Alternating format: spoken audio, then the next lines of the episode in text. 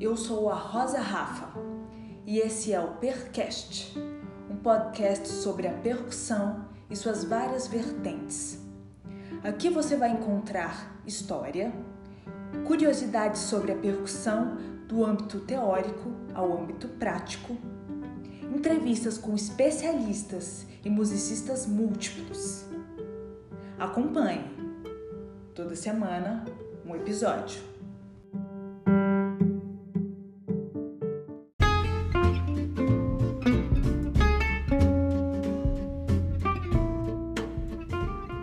Sejam muito bem-vindos a mais um episódio do Percast, esse podcast que fala sobre percussão e tudo que a percussão permeia. Bom, gente, no episódio de hoje nós temos um convidado muito jovem, mas que é tão faminto por aprender, que estuda tanto, que vai atrás das coisas, dos assuntos e faz com que eles estejam presentes. É, ele tem ajudado muito o meio dele, o nicho de percussão popular principalmente, mas quem é da percussão erudita tem aproveitado, né, tem bebido dessa fonte. Eu sou uma dessas pessoas e eu aposto que vários de vocês também. É, a gente vai falar de dois assuntos, não só dois, mas principalmente dois assuntos. Um deles é independência, que é algo que a gente estuda o tempo todo na percussão inconscientemente ou de maneira prática e funcional. E ele vai esclarecer vários pontos dessa coisa que é a independência, a coordenação motora, como é que essas coisas se juntam. E também outro assunto que é presente, mas pouco falado e está precisando né, de, de ser discutido, que é a música nas redes sociais.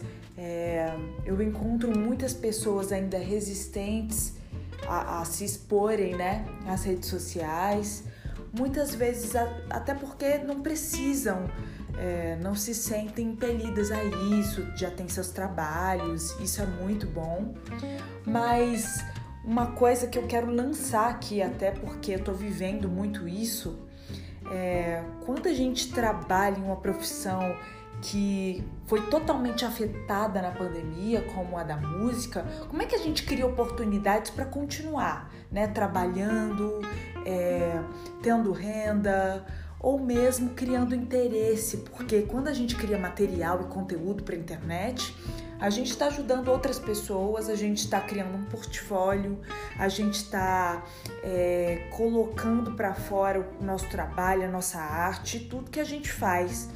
Então, é um assunto que a gente vai falar bastante nesse episódio. Se você se interessa, acho que você vai gostar. E eu acho que também desmistifica muita, muitos preconceitos que ainda existem né, nas pessoas. Eu acho que é natural, principalmente para as pessoas que não estavam acostumadas com isso. Mas eu acho legal discutir e foi um, um assunto que a gente falou muito e eu adorei compartilhar isso no podcast. Não espero que vocês gostem, aproveitem. E gostaria aqui de agradecer a todos os ouvintes do Percast. Tem sido muito legal é, falar aqui com vocês, compartilhar todo o, o meu conhecimento e também trazer essas pessoas que são artistas, músicos, percussionistas incríveis que eu admiro bastante. Toda semana eu saio é, transbordando de, de muito conhecimento, eu tenho que digerir, anotar, estudar, pensar e eu saio uma pessoa muito melhor daqui. Então, é, eu agradeço a todo mundo que compartilha comigo também, vem falar sobre o Percast, todo mundo que tem ouvido e tem, tem aprendido, tem gostado, né? É, eu fico muito feliz com esse trabalho, tá bom? Então, Bom episódio! Bom, então estamos aqui hoje com uma pessoa super querida, um cara talentoso, é uma pessoa que é consistente, o que eu admiro muito. Ele cria vários materiais, ele pensa e repensa, ele faz a mesma coisa de mil maneiras diferentes e além de tudo, um super músico, percussionista, um artista. E ele não está aqui por menos, né? Eu admiro muito seu trabalho, eu te agradeço por estar aqui e com vocês, Daniel Alfaro. E Rosa, que convite especial. Você sabe que eu sou fã do Percast, estava lá desde o primeiro episódio, quando era transmitido ao vivo no Instagram. Eu estava lá e que prazer participar dessa segunda temporada, conversando com outros percussionistas né, da área popular, tudo. espero poder contribuir, agregar com alguma coisa aí com a minha vida, com os meus estudos, e é isso. Prazer imenso. Imagina, eu que super agradeço. Dani, você já ouve o podcast, então você sabe que eu começo querendo saber sobre a trajetória da pessoa. É, muita gente pesquisa bastante o entrevistado antes, né? A pessoa já sai falando, ah, eu sei que você fez isso e aquilo.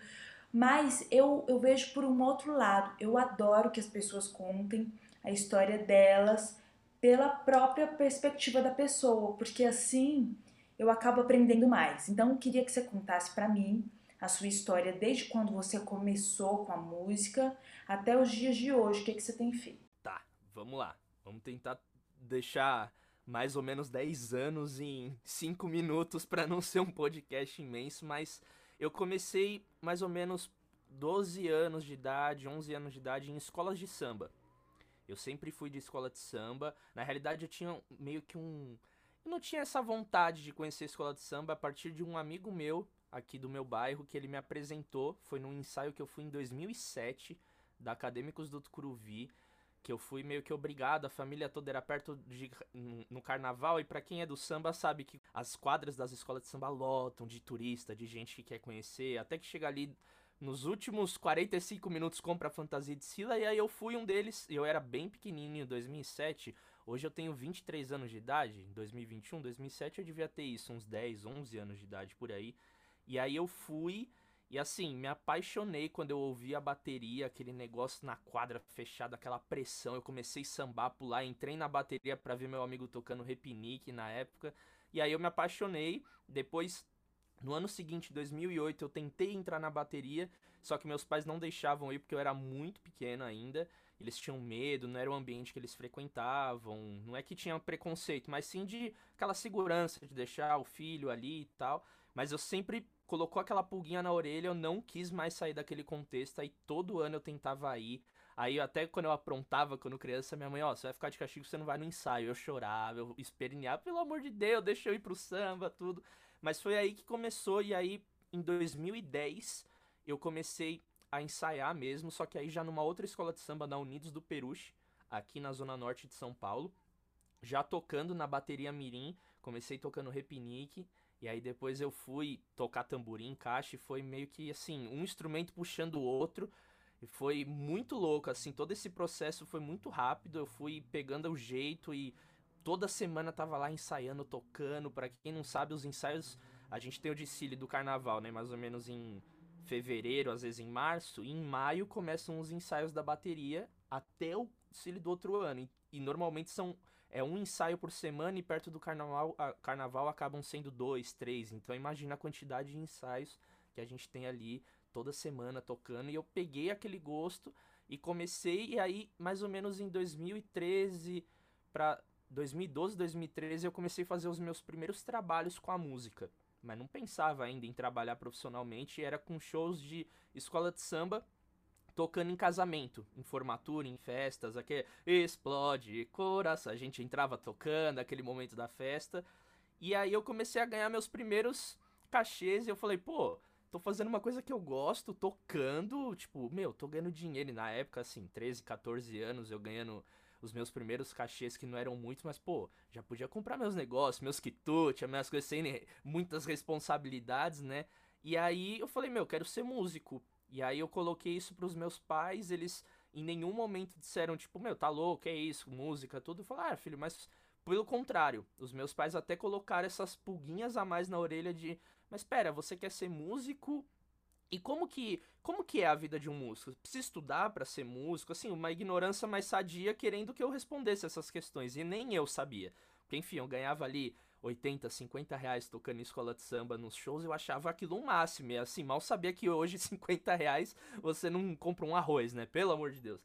E aí eu comecei a ir atrás disso e em 2013 eu conheci um amigo meu na minha antiga escola que ele estudou na ULM. Ele fez clarinete popular e aí ele tinha lá um livrinho de teoria que às vezes ele estudava e eu pedi para ele para eu começar, enfim, estudar, aprender.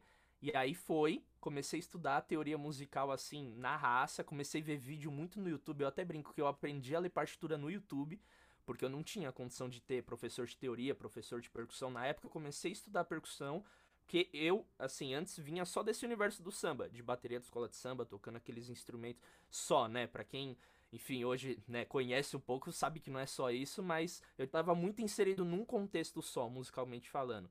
E aí eu estudei tudo, aí em 2014 eu entrei na EMESP, EMESP Tom Jobim, que é a antiga ULM, e é ali que a minha vida mudou completamente, assim, eu comecei a enxergar novas práticas de música, novas escutas, novas oportunidades também dentro da escola para poder tocar em grupos, em grupo de câmara, em big band, em orquestra, em práticas de conjunto, tendo aula com pessoas que, assim, depois de uns anos eu fui entender o tamanho daquelas pessoas ali que estavam, tipo, pô, Dani, faz assim e tal, trocando ideia comigo, e fala, meu Deus, o cara já tocou com todo mundo e já viajou o mundo e tá aqui na minha frente. Então foi um divisor de águas e eu continuei nessa pesquisa com a percussão e aí já começou a aparecer os primeiros trabalhos como percussionista.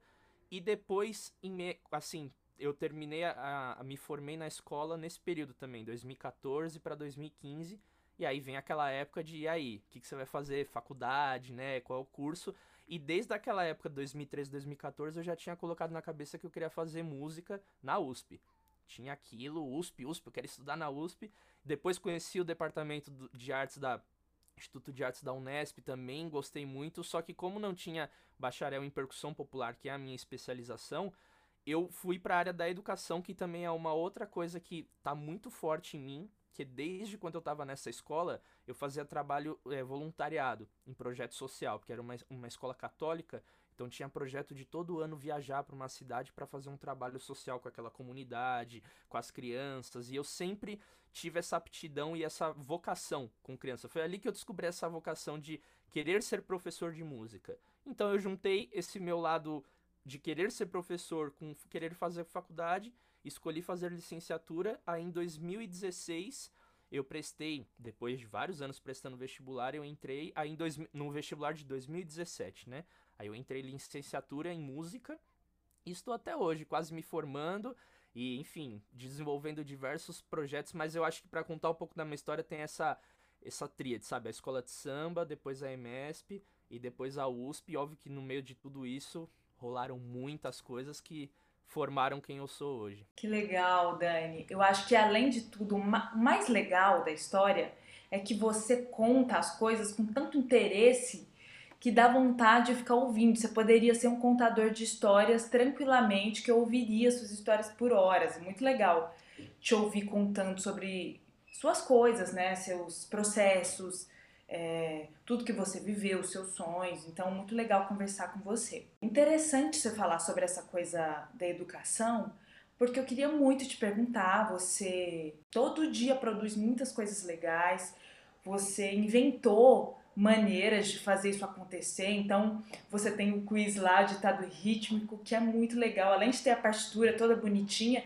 você toca junto, você criou maneiras de estudar com o pé, a mão. Sabe umas coisas assim que ninguém nunca imaginou, você foi lá e, e fez. Eu sei que existem muitas pessoas trabalhando nisso, mas você meio que está formatando ao seu ver. Eu queria saber de onde surgiu essa ideia, essa vontade de falar sobre independência.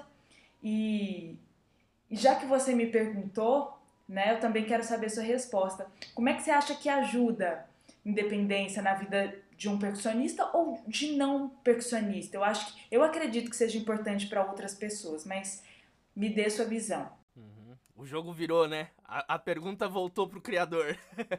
eu achei que tava bonito, né? Só ouvir as respostas, anotando. Agora chegou a minha vez. Mas ó, antes de eu falar do o que, que me instigou e me moveu para eu começar a produzir essas coisas na internet no modo geral e hoje mais assim forte nessa questão da independência percussiva, foi em 2018 eu comecei a me questionar um pouco sobre essa questão da presença da música e da rede social.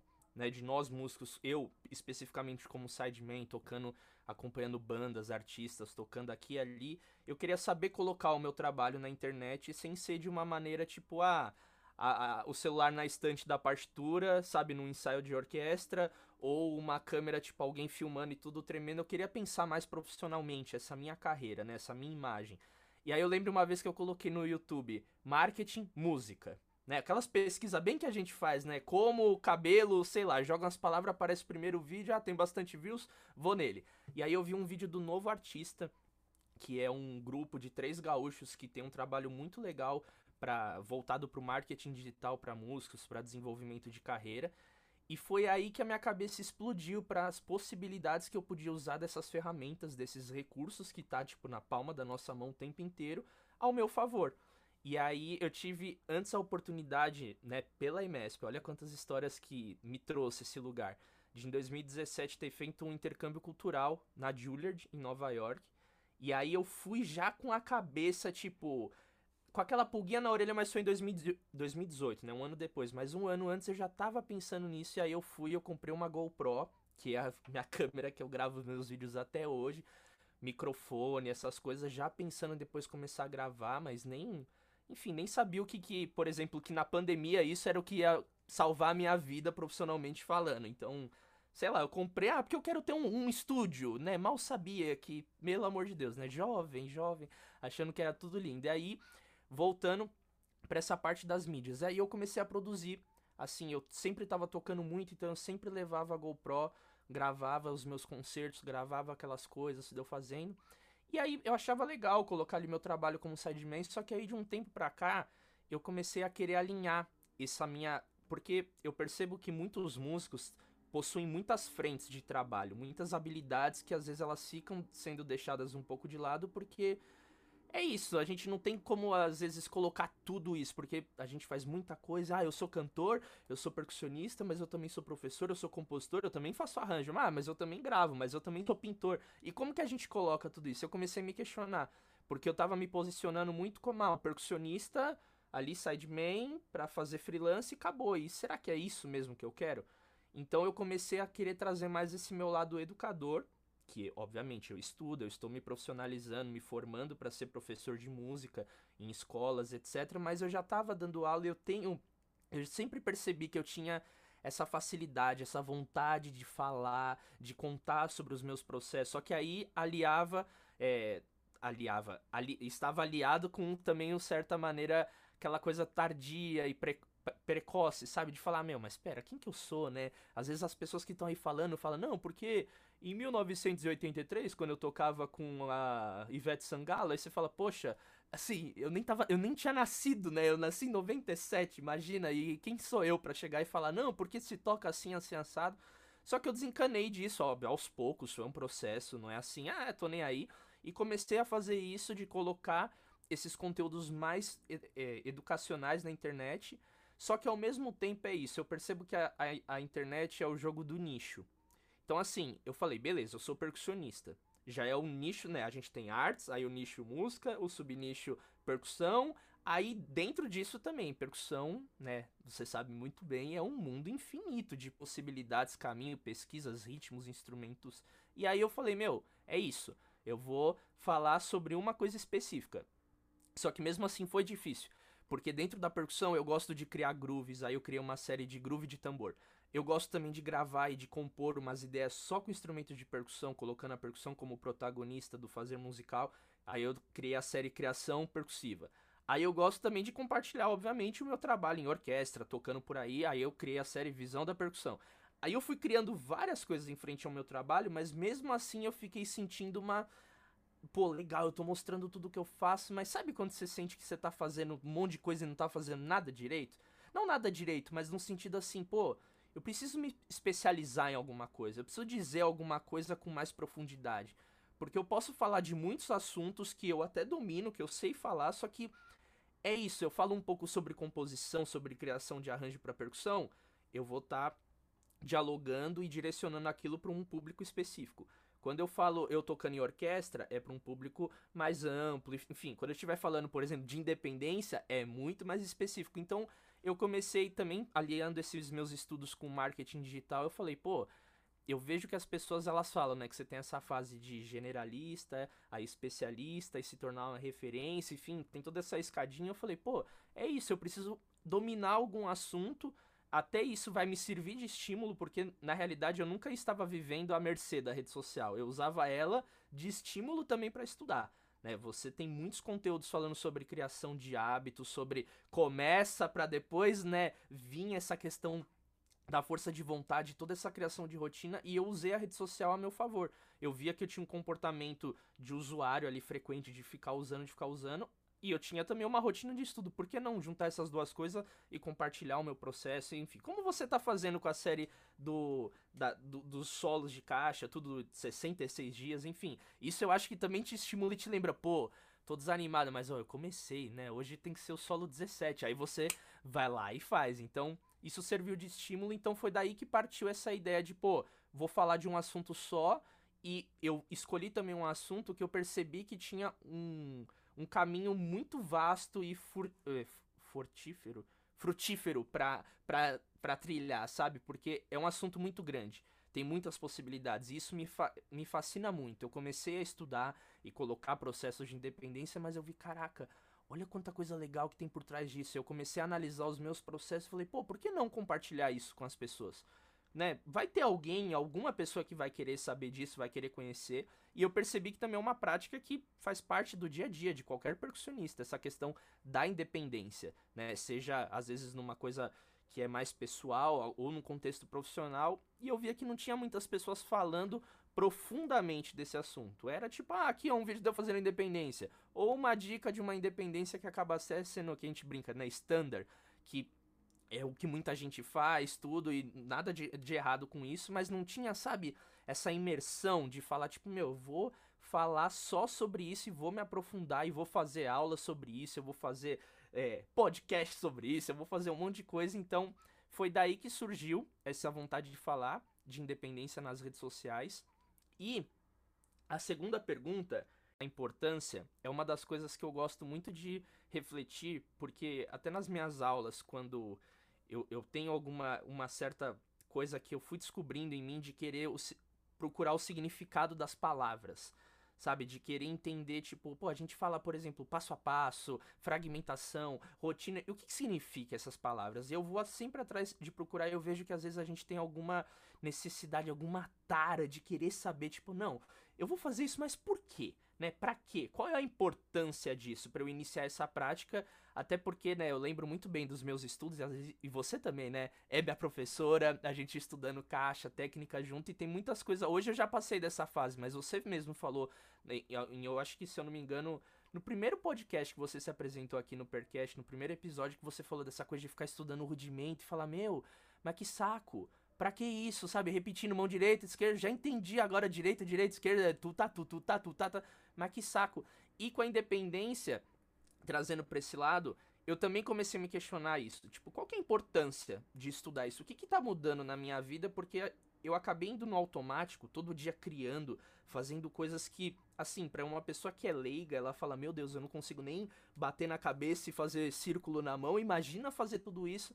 E eu comecei a anotar algumas coisas do meu processo de como que melhorou. Então eu consigo citar algumas e também baseado nas conversas e relatos que eu tenho de muitos colegas meus de profissão e também alunas e alunos. O primeiro é de melhorar a precisão rítmica, que é uma coisa que a independência ela deixa escancarado quando as coisas não estão no seu devido lugar, sabe? Porque independência, para quem não sabe, um princípio básico é você tocar mais de um instrumento ao mesmo tempo. É você sobrepor uma linha rítmica em cima da outra. Essas linhas elas podem ser iguais ou não. E mesmo elas sendo iguais ou não, fica muito nítido essa relação porque você está querendo substituir mais de uma pessoa em um só. Então, sei lá, se você quer adaptar um ritmo que tem quatro vozes, ou seja, quatro percussionistas tocando para uma pessoa só, aquilo tem que soar sendo quatro. A pessoa tem que fechar o olho e ouvir, nossa, são quatro percussionistas, ou são dois, são três, são oito, enfim, não, não importa essa quantidade. E eu comecei a perceber que quanto mais eu estudava essa questão da independência, melhor eu desenvolvia a minha precisão rítmica dessa questão de tocar em andamento, sem oscilação, de tocar cada coisa no seu lugar, de entender onde cada voz percussivamente falando, ela tá se relacionando dentro de um espaço de tempo, como que o meu corpo ele tá respondendo isso. Então já entra um outro ponto também, que é essa questão de ampliar e aprimorar a minha coordenação motora, a minha automação também motora. Eu digo, a, a, essa questão da coordenação é muito falado, né? A coordenação motora independência, tipo, coloca tudo no mesmo lugar, mas e é uma das coisas que eu estou estudando para poder trazer esses conteúdos, mais, até para eu entender e para o público entender, porque tem essa questão de coordenação motora fina, grossa, isso de você abrir a mão, fechar, pegar uma caneta, escrever, tudo isso é coordenação, né?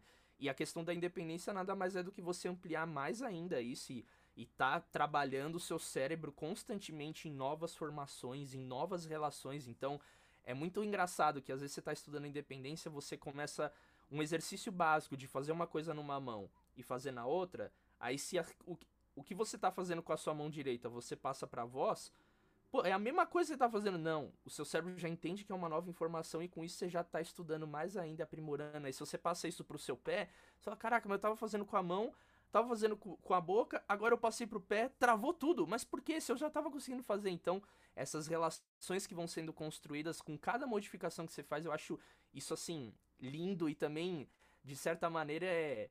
É muito excitante, sabe? De tipo, nossa, meu, você nunca para de pensar e de exercitar a cabeça, o cérebro gastando energia, caloria. A gente fica sentado o dia inteiro tocando, então que bom que a gente gasta, nem que seja um pouquinho.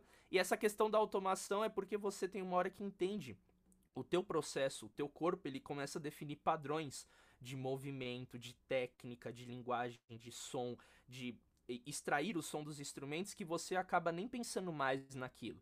Sabe, é igual um pianista que ele tá olhando o piano, ele nem tá tá tocando o piano, ele tá olhando a partitura, ele nem olha mais o que a mão dele vai fazendo e ele sabe o que tá em cada lugar, porque ele já automatizou esse movimento do dedão para dentro, ele sabe que isso daqui ele já tá na outra nota. No começo a gente tem que olhar, a gente faz meio que um cálculo, e com a dependência é a mesma coisa. Então você cria essa automação. Outra coisa da importância isso eu acho que entra mais num âmbito também tanto profissional, que você falou de músicos, musicistas profissionais, como também pessoas leigas nessa questão da, da coordenação motora, tudo. Existem muitos exercícios na musicoterapia e também na musicalização infantil que trabalha essa questão de tocar mais de um instrumento ao mesmo tempo, ou só a questão das vezes você tocar um instrumento enquanto você tá andando, marcando o pé, ou dançando, ou também cantando uma música. A independência não é só você tocar o ganzá na cabeça, o reco-reco no cotovelo, no pé você tocar uma guira, tipo, não. Só o fato de você estar cantando e batendo palma, isso já é uma coordenação. Parabéns pra vo... Isso daqui já é uma coordenação, já pode se dizer uma independência, então dá para trabalhar muito nesse âmbito da educação musical. Outro ponto que eu acho interessante na questão de, de nós como profissionais é as ampliações de música.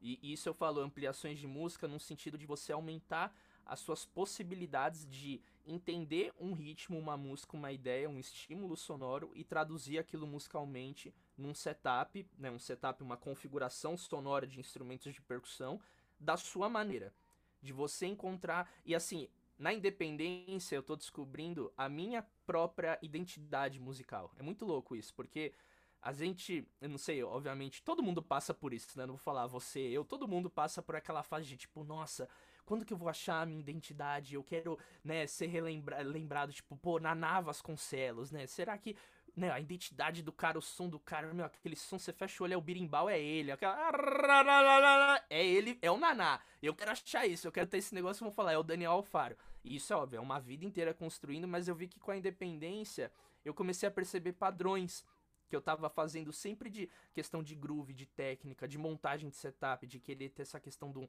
instrumento agudo, um grave, um médio. Eu gosto muito de sons graves, então, enfim, eu vou descobrindo isso e a independência tá contribuindo para essa criação, essas ampliações de música, tanto nessa questão de adaptação de ritmos, de ideias, de é, de ideias de composições que eu quero tentar traduzir na percussão e de uma maneira que eu possa sempre trazer cada vez mais elementos, né? Porque a independência eu costumo dizer que é tipo, você tá meio que insatisfeito com o, o, básico ali que você tá fazendo, ou com um elemento que você tá tocando. Tipo, eu tô tocando samba, pô, eu sei que no samba existe uma grade instrumental percussiva gigante, cheia de instrumentos e enfim, hoje a gente tem diversos aplicativos, né? O Ebatuque do Léo e uma galera que desenvolveu um aplicativo muito legal para acompanhamento, tocar, tocar em loops de ritmos, mas antes não tinha isso, né? Ó, eu, eu, acho que é a primeira vez que eu usei isso. Não, na minha época, coisa de dois anos atrás, não existia isso. Então eu sentia aquela falta de estar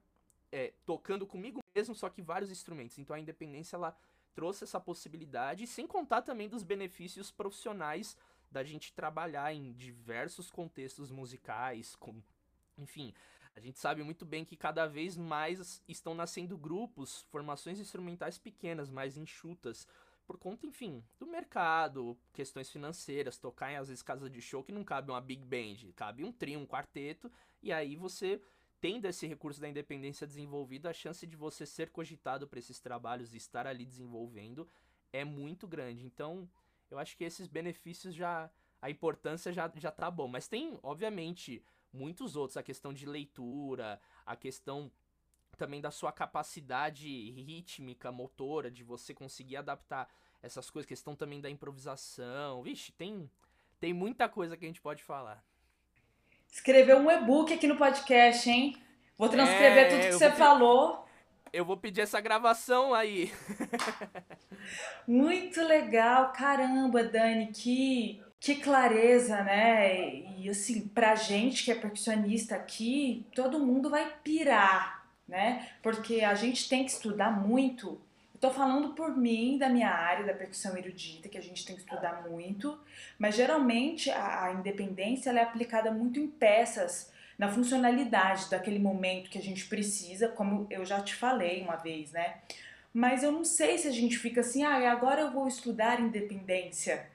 Então acaba que a gente perde muito esse controle do que, que a gente está fazendo, o que, que é independência e como que eu posso estudar isso. E é muito legal, gente, para quem está ouvindo, é, o Dani tem um trabalho excelente no Instagram, no YouTube, ele está é, aumentando e ampliando, né, fazendo uma série de aulas, ele tem um canal no Telegram onde ele tem esse material, e eu acho que para todo percussionista é assim, básico, é essencial, porque a gente usa e faz esse trabalho o tempo todo. Então, assim, quero ressaltar aqui. Coisas que eu quero comentar sobre sua primeira resposta eu achei muito legal esse pé no chão que você teve de ai, eu quero fazer, você foi juntando as peças, mas ao mesmo tempo ficou aquela coisa que acontece muito com as pessoas, né? De ai, mas quem eu sou para fazer, mas ah, vou fazendo e desconstruindo isso. É, eu sei que todo mundo tem processo, mas parece que para você não foi o maior peso da sua vida, né? Você foi entendendo que precisava e tal mas nossa, eu conheço mais pessoas que têm vergonha e medo do que as pessoas que, que estão fazendo. Então, eu admiro isso demais em você. E eu queria te perguntar, o que, que você acha que, para quem quer começar a gerar um conteúdo específico sobre algum assunto, sendo né, percussionista e musicista, o que, que a pessoa tem que pensar, um processo assim rápido aqui que você poderia falar sobre isso, assim, sobre esse medo e o peso que a gente coloca de se comparar ou de pensar quem a gente é para fazer alguma coisa. Olha, tem duas coisas que vieram na minha cabeça agora, enquanto eu estiver falando vão vir outras que tá sempre junto comigo porque inclusive tem muitas conversas que eu tenho com colegas que gira em torno disso, porque as pessoas veem que eu sou uma pessoa ativa nas redes sociais, colocando as coisas ali, não tendo vergonha, falando e criando sempre coisa nova e me reinventando. E a primeira coisa que eu, eu tenho em mente é a questão de é, documentar a jornada, que é muito que fala também nessa questão do marketing, de você não se preocupar com essa coisa agora, pensar no jogo do longo prazo. E a música para mim sempre foi isso. Para eu estar hoje onde eu estou, eu não comecei a ontem fazer aula particular ou ter aula com alguém e tocar e hoje eu já toco numa orquestra ou eu sou chamado para fazer cachê em lugares inimagináveis assim. Não todo mundo, foi um processo, né? Hoje você não faz cachê nas maiores orquestras de São Paulo do Brasil, tipo, do nada. Você foi construindo um nome, uma reputação, uma confiança para as pessoas te chamarem. Então, esse jogo do longo prazo, às vezes a gente esquece que existe também em outras, outras é, como, como, se diz, em outras circunstâncias da nossa vida. E a rede social é a mesma coisa. Então, o primeiro ponto, e que sempre me deixou tranquilo, foi documentar a jornada, criar portfólio.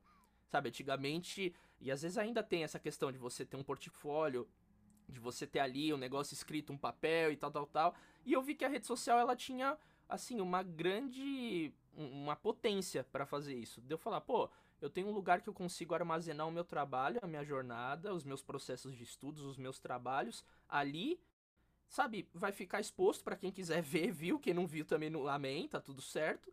Então, para mim, tá lindo, tá maravilhoso. Eu também sempre fui uma pessoa organizada de colocar as minhas coisas em HD e salvar, porque eu gosto de ter isso guardado. Ao contrário de algumas pessoas que fazem coisas maravilhosas e não colocam, não guardam e também não colocam isso pro mundo.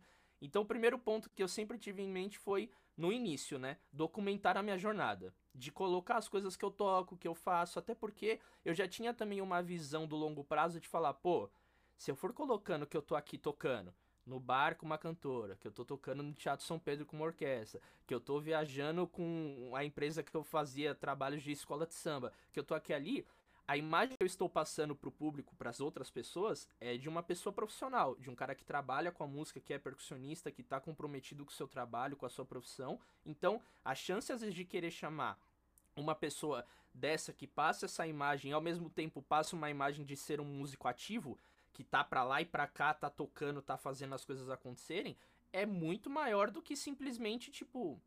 Sei lá, como que uma pessoa vai conhecer o meu trabalho, vai descobrir quem eu sou só por indicação? Tá lindo, tem um monte de gente. Network é tudo na nossa vida, na nossa profissão, mas se eu for depender só disso para trabalhar, para viver, ferrou. Ainda mais se a gente, se eu fosse começar, por exemplo, fazer isso agora que a gente tá numa pandemia em 2020, 2021, não sei quando você tá ouvindo esse podcast, assim, Imagina, onde que eu ia fazer network? Sair na rua e ir em concerto? Imagina que eu ia poder. Agora, eu, se eu quisesse ir num musical que a Rosa tá trabalhando no final, pô, você é a Rosa, nossa, eu sou fã do seu trabalho, então eu sou o Daniel Super.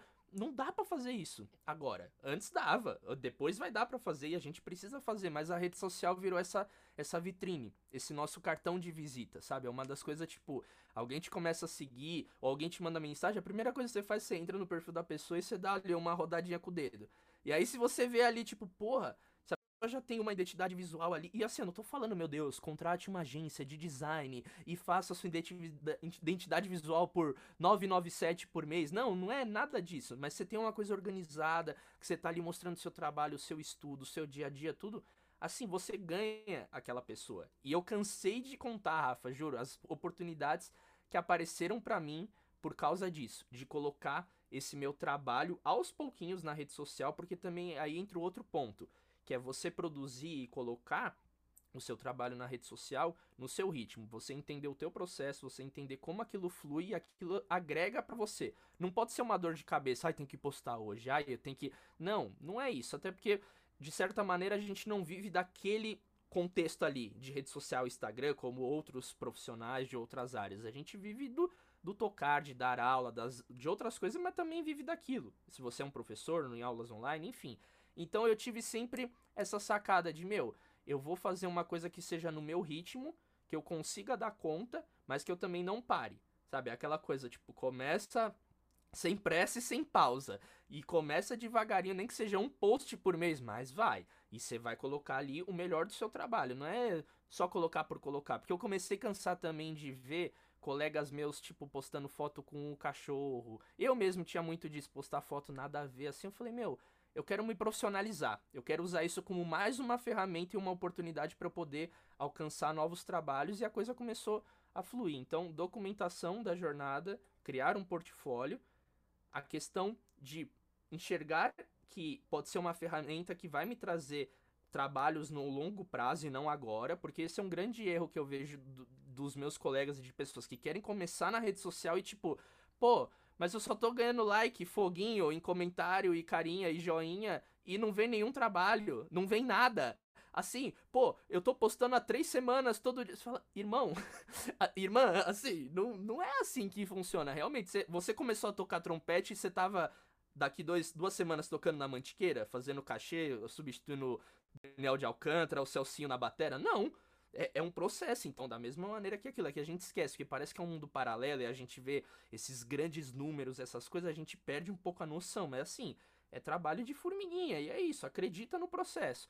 E aí a pessoa acaba desistindo nisso, mas as oportunidades que apareceram para mim hoje, por exemplo, que eu trabalho com gravações online, é muito louco como o simples fato de eu colocar que, ó, eu estou fazendo esse serviço é diferente de tipo, olá, meu nome é Daniel, eu posso eu faço gravações online. Se você quiser percussão na sua track, me manda uma mensagem. Do que eu colocar eu aqui, tipo, no campo de batalha, né, aqui no meu home studio, gravando e falar, ó, mais um cliente satisfeito, usar aquelas linguagens mesmo, porque a gente tem que aprender a vender o nosso peixe. É aqui pro produtor tal tal tal, tá aqui o meu trabalho e você coloca ali pelo simples fato da capinha do vídeo você colocar gravando ou gravação ou o nome do seu home studio, por exemplo, já teve pessoas que entraram lá no meu Instagram por indicação de alguém ou por chegou, sei lá por que, chegou ali, roda o dedo, ah, ele grava. Nossa, olha a estrutura dele que legal. Caraca, olha os instrumentos que ele grava, o arranjo. Nossa, olha que massa o vídeo. O cara, ô, oh, quanto que você cobra para gravar na minha faixa? Pronto, você conseguiu um trabalho. Assim, não foi eu postei um vídeo e já no meu direct, pô, Dani, eu quero sua percussão. Não, não é bem assim, né? Um dia eu espero, glória a Deus, chegar nesse lugar, né? De você coloca ali, sai chovendo trabalho, mas é o processo, é o longo prazo. Então, eu acredito que é isso é o que me rege, Rafa. É o que eu tenho para dar assim de dica essa questão do longo prazo e uma coisa que a gente já conversou muito e que você me ajudou muito também a reforçar, e eu acredito que tá ajudando muita gente com o encontro Prepara é Tudo, e não tô puxando sardinha não. Você fala muito dessas questões de metas, de você ter esse objetivo ao longo prazo, questão de próximo mês, daqui seis meses, daqui um ano, daqui cinco anos, onde você se vê e o que, que você tá. E eu tive a sorte de, em 2018, quando eu comecei a estudar sobre marketing na música, aqueles caras começaram a me fazer essas perguntas, porque é, é um, um conteúdo que eles fazem mais para artistas, bandas, essas coisas, não para músico, sabe, percussa, graxa, que é ali, porque até então eu só me via como um freelance que eu ia tocar para sempre de preto no fundo de um palco ou num fosso, que é o meu sonho, e tá tudo certo e acabou. E aí eu comecei a enxergar isso. Eles faziam essas perguntas: onde você se vê daqui 5 anos na música? O que, que você quer fazer daqui 10 anos na sua carreira? E eu falei, tipo, meu Deus. Na época que eu tinha 19 anos, eu falei, meu, caraca, como assim? Eu nem sei o que eu vou jantar hoje, eu, eu já vou... mas isso começou a me estimular. E aí eu comecei a escrever, tipo, meu, quero. E eu lembro até hoje, as primeiras coisas que eu escrevi, escrevi. Daqui cinco anos eu quero ter tocado em um festival em cada canto do. em cada continente. Eu quero falar mais de três idiomas. Eu quero tocar no Rei Leão em algum país aí no mundo. Esse é, é a meta assim de vida. Depois que eu fizer isso, zerei. Então eu fui construindo isso. E com a rede social foi a mesma coisa. Eu entendi que eu poderia agregar mais trabalhos no futuro, mostrar mais do meu trabalho e que também é uma caixinha de Pandora, assim, você pode acontecer uma coisa da noite pro dia do negócio, bum, sabe? E foi o que aconteceu com a pandemia, o meu trabalho chegou em pessoas até fora do Brasil e eu gravei e, sabe, tava trabalhando e, e é bizarro como que a rede social ela jogou, assim, sabe? Eu, aí essa minha paixão com o Rei Leão, eu cheguei a começar, aí, olha como nada é por acaso, eu vou contar essa história. Eu tenho essa esse meu sonho de querer tocar no Rei Leão, sigo todo mundo de backstage da vida de Rei Leão, os produtor, diretor de Da Brother, de Master Burger, todo mundo. E eu falei, meu, eu também tenho essa vontade de trabalhar em teatro musical. Então eu preciso começar. Como que eu vou. Enfim, eu ouvia sempre as pessoas, não, é por indicação, ou é fazendo sub. Eu falei, tá, beleza, por indicação, eu preciso. A galera precisa me conhecer. Ninguém me conhece, beleza. Pra fazer sub, putz, a pessoa que tá ali, ela precisa me conhecer muito e ter muita confiança no meu trabalho, porque, né, você sabe muito bem o que eu tô falando.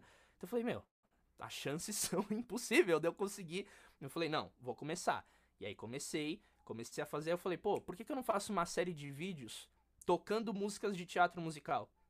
Tocando, tipo, pegando músicas que eu sei que tem percussão, que eu consigo ouvir, né? Porque nem todas eu tenho a disponibilidade da partitura. E aí eu vou adaptar, eu vou tentar fazer a mesma coisa, tirar as músicas, ou eu vou criar uma coisa e vou postar. E vou marcar todo mundo, vou mandar no direct, tô nem aí. É isso, eu vou falar. O máximo que eu tenho é ganhar um não e pronto. Que foi o que aconteceu com muita gente, né? Mas eu comecei a fazer isso. O primeiro vídeo que eu postei foi tocando, obviamente, o Rei Leão. Tirei exatamente a música, porque era, na época daqui do Rei Leão, era o Elvio Mendes e o Felipe Veiga. Veiga. Isso. Veiga. Beleza.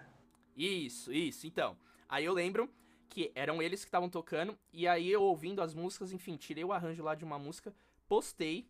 Meu, bombou. Aí sabe quem curtiu o vídeo e quem começou a me seguir? O diretor musical do Rei Leão da Disney o cara que é o diretor musical, o diretor, o supervisor musical do Rei Leão da Disney, curtiu o vídeo e começou a me seguir. Pensa como eu fiquei, Rafa. Pensa que eu falei, é agora, mãe, pega a mala. Hey Brasil, bye bye. Tchau, tô indo embora.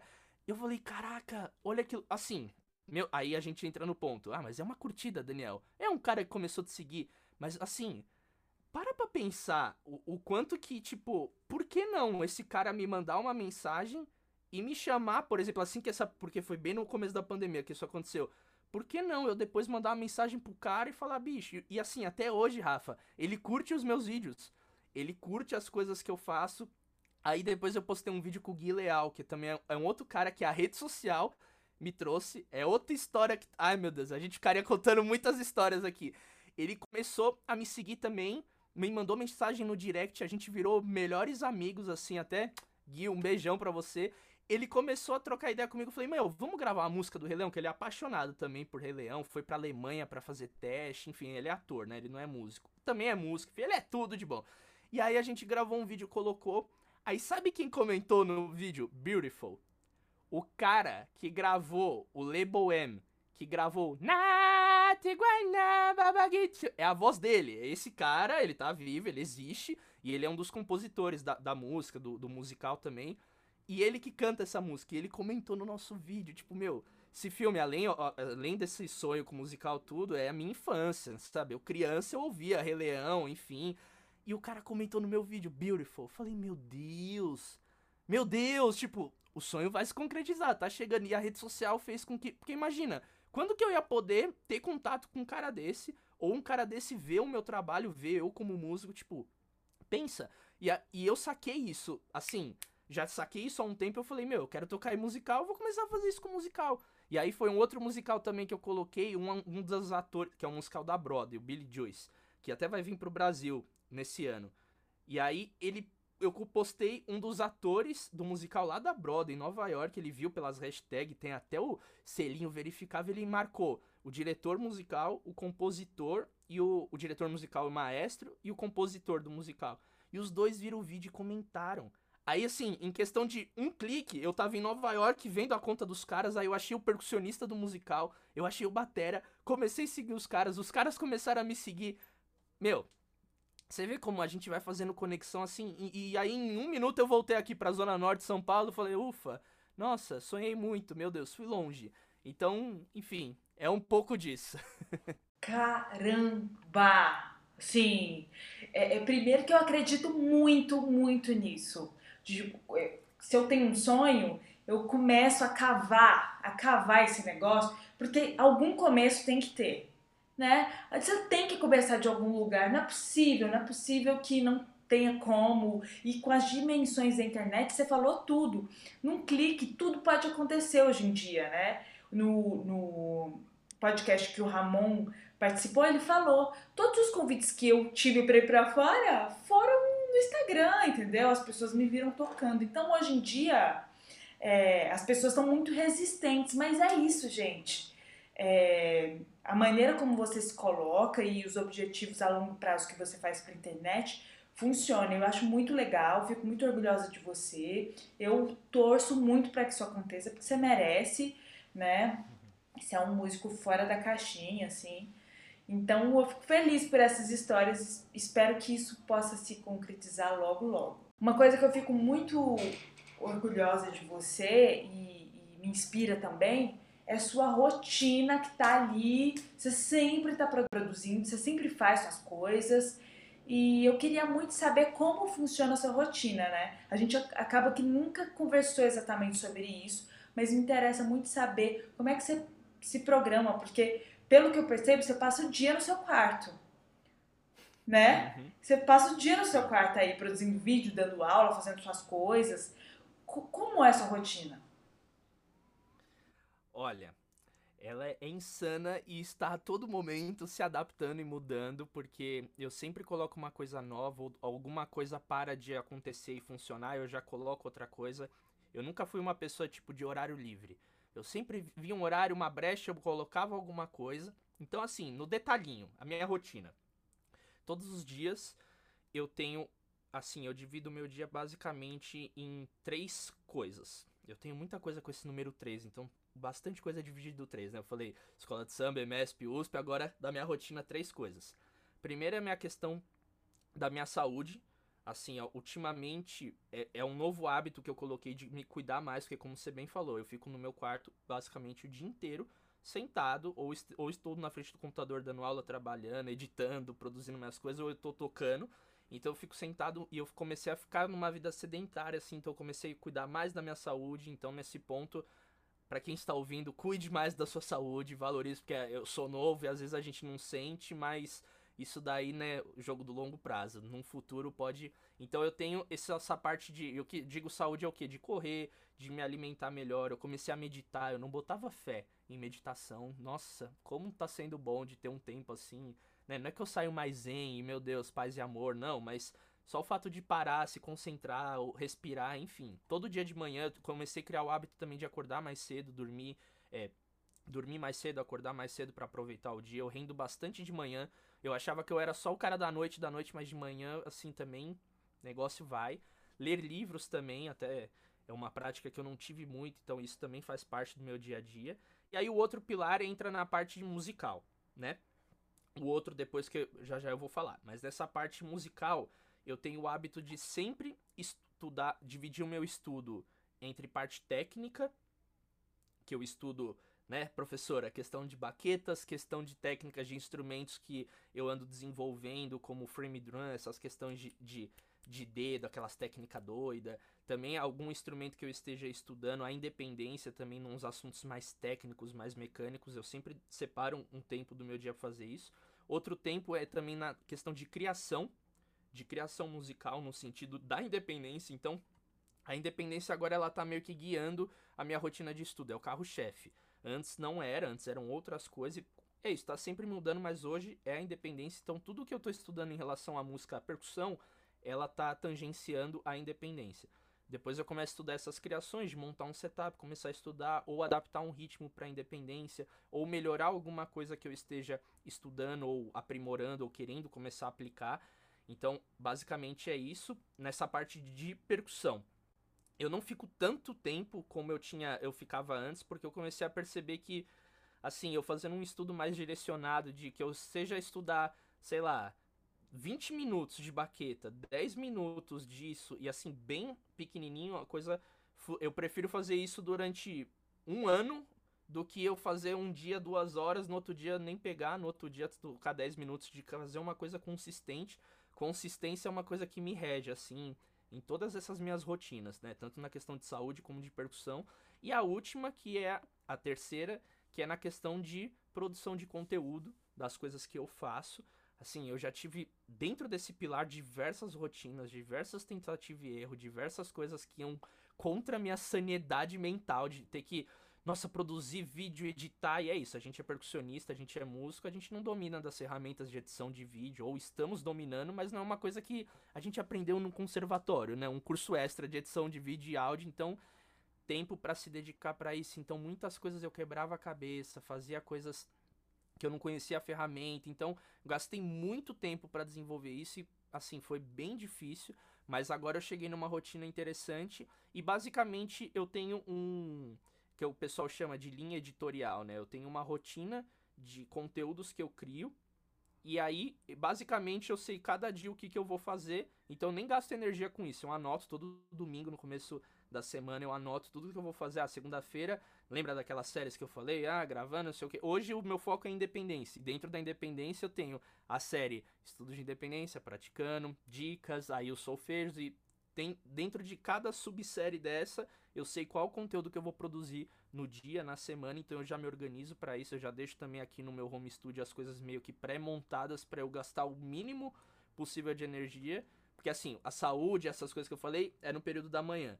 O tocar é no período finalzinho da manhã, começo da tarde e depois no meio da tarde para noite, às vezes virando a madrugada, é a questão de produção de conteúdo dessas coisas. Só que hoje eu tenho uma, uma rotina que eu produzo muitas coisas de uma vez só, sabe? Eu consegui criar um sistema que eu não faço tipo ah, um vídeo e aí eu edito esse vídeo e eu posto esse vídeo. Não, às vezes eu faço um vídeo grande, por exemplo, que eu corto em cinco Então, por exemplo, as minhas lives que eu tô fazendo toda terça-feira, às 11 da manhã, até estou convidando você que está escutando esse podcast sobre independência. É uma aula de mais ou menos uma hora, uma hora e meia, às vezes duas horas, que depois eu reassisto essa aula e eu vou cortando, tipo, e dessa aula sai assim 10 vídeos, 8 vídeos, 7 vídeos.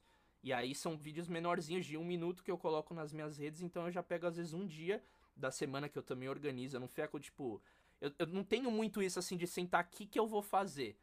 Sabe? É tudo tipo, vambora, vambora, vambora. Já sei o que, que é para fazer, já começa a fazer. Então eu já pego, produzo um dia esses 7, 8 cortes, então já são 7, 8 vídeos. E aí eu vou produzindo dessa maneira. Então eu também tenho, dentro dessa rotina, dias que eu só sento para editar os vídeos, dias que eu tenho só para captar. Agora eu tô fazendo vídeos pro YouTube, também tem um dia que eu só sento para escrever o roteiro do vídeo que eu vou fazer, porque não é só ligar a câmera e sair falando, né? Você sabe muito bem, tá aqui no sei lá qual episódio, você sabe que existe tudo uma preparação, um estudo do que você vai fazer, etc. Por mais que é uma coisa que é um, é um bate-papo, mas você se prepara para isso, não é liga a câmera e hack.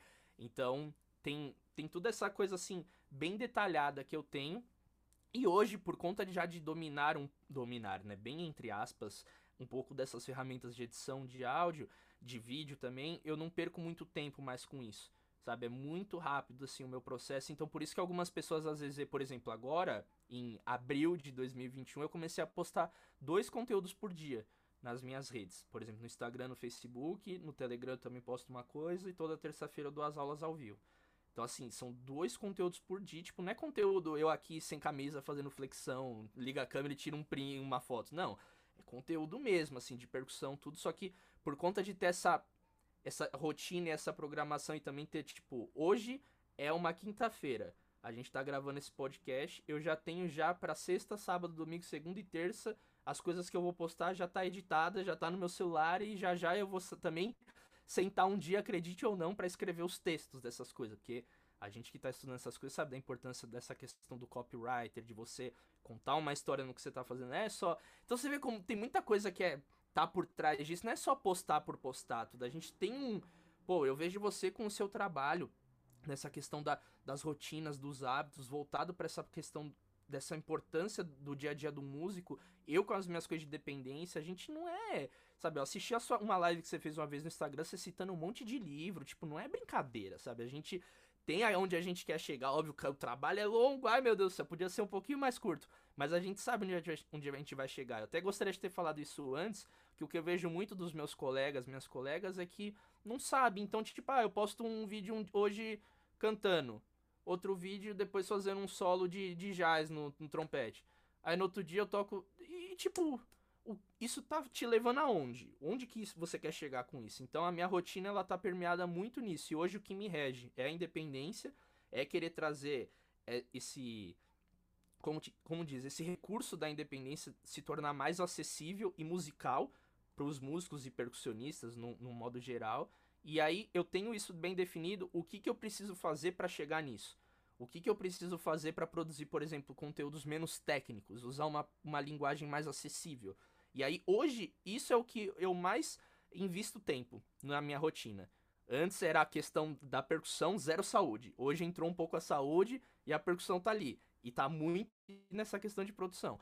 Pode ser que uma, uma hora essa minha rotina de produção diminua um pouco. Se Deus quiser, vai ter mais pessoas aqui trabalhando comigo. Alfaro Produções, quem sabe, né? É possível. E aí eu vou poder me dedicar mais para percussão.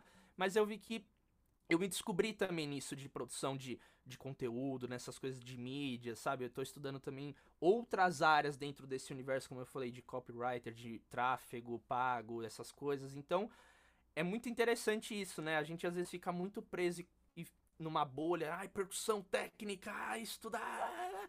E não é só isso, sabe? E na pandemia o que trouxe essa minha sanidade mental também é isso, tipo, né? Óbvio, eu lembro uma vez que você falou e, e que você me elogiou disso, eu também aprendi muito com você no nosso nosso papo lá no Encontro é Tudo, que você falou, pô, todo dia eu estudo pensando que quando abrir um concurso para orquestra, eu não vou começar a estudar dois meses para aquele concurso. Eu tô estudando, tipo, há oito anos, seis anos. Então, meu, te coloca nesse eixo. Só que se você não tem um eixo, se você não tem esse lugar, tipo, você começa uma coisa, daqui dois dias você acaba. Então a minha rotina, ela tá sempre assim, nessa coisa de querer uma, um objetivo final. Ah, eu quero aprender a falar inglês, melhorar o meu inglês. Então eu vou começar a estudar. Eu, vou come... eu tive a oportunidade de conhecer em festivais que eu fiz fora do país e até dentro do Brasil colegas que são de fora. E, meu, a gente constantemente, às vezes eu chamo, vamos abrir um Zoom e conversar para eu treinar o meu inglês. Eu posso te dar uma aula de rítmica, por exemplo, que uma amiga flautista que é da França,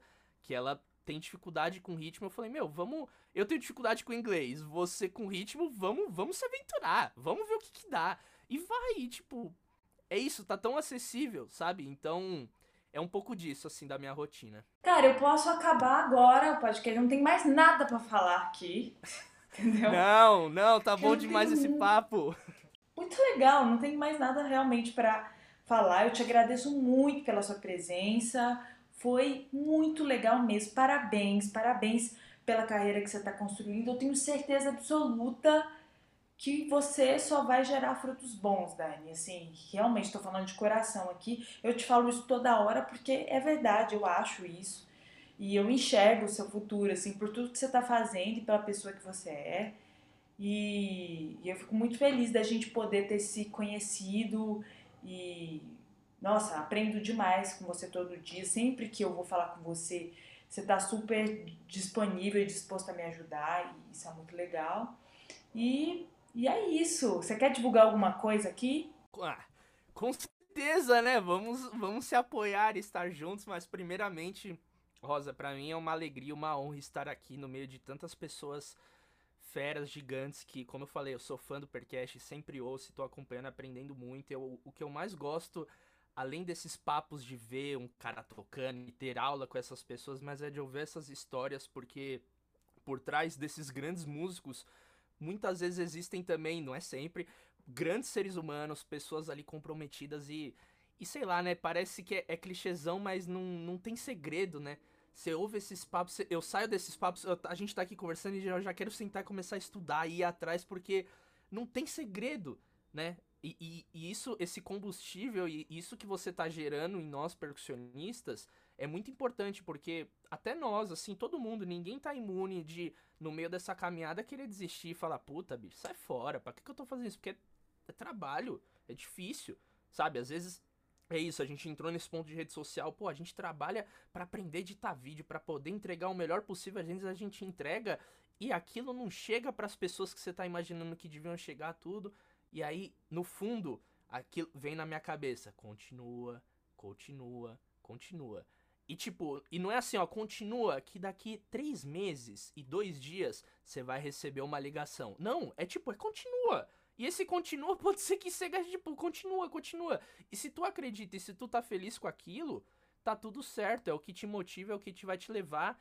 E o, os podcasts, essas coisas que a gente tá fazendo, alimenta isso. Então, Agradeço você por ter me dado esse espaço para falar um pouquinho da minha história, para poder contar um pouquinho para mim nesses bastidores de loucuras de independência que às vezes as pessoas só vê eu falando ultimamente disso não, existe, tem mais, tem mais, tem mais coisas aqui espero que a gente possa trocar mais vezes. Eu estou nas redes sociais como arroba Daniel Alfaro, no Facebook também você vai encontrar minha página. Eu compartilho os meus conteúdos de independência, de percussão. Eu tenho um canal no Telegram que se chama Comunidade Percussiva DA, onde eu coloco conteúdos mais exclusivos e longos, falando com mais calma, não sendo refém de 15 segundos, um minuto de vídeo e falar com mais calma sobre diversos assuntos, não só da independência, porque como vocês viram aqui, eu gosto bastante de falar, então de refletir, colocar histórias, que eu gosto bastante de contar essas histórias.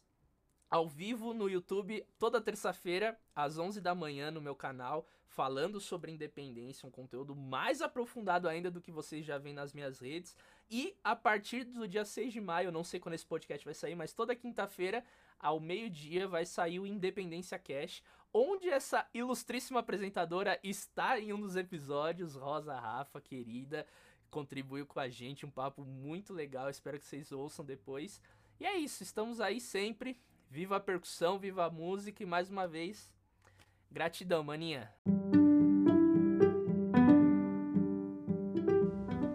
Eu sou a Rosa Rafa e esse foi o Percast, um podcast voltado à percussão e suas várias vertentes. Aqui você vai encontrar história, curiosidades sobre a percussão do âmbito teórico ao âmbito prático, entrevistas com especialistas e artistas múltiplos. Acompanhe! Toda semana um episódio.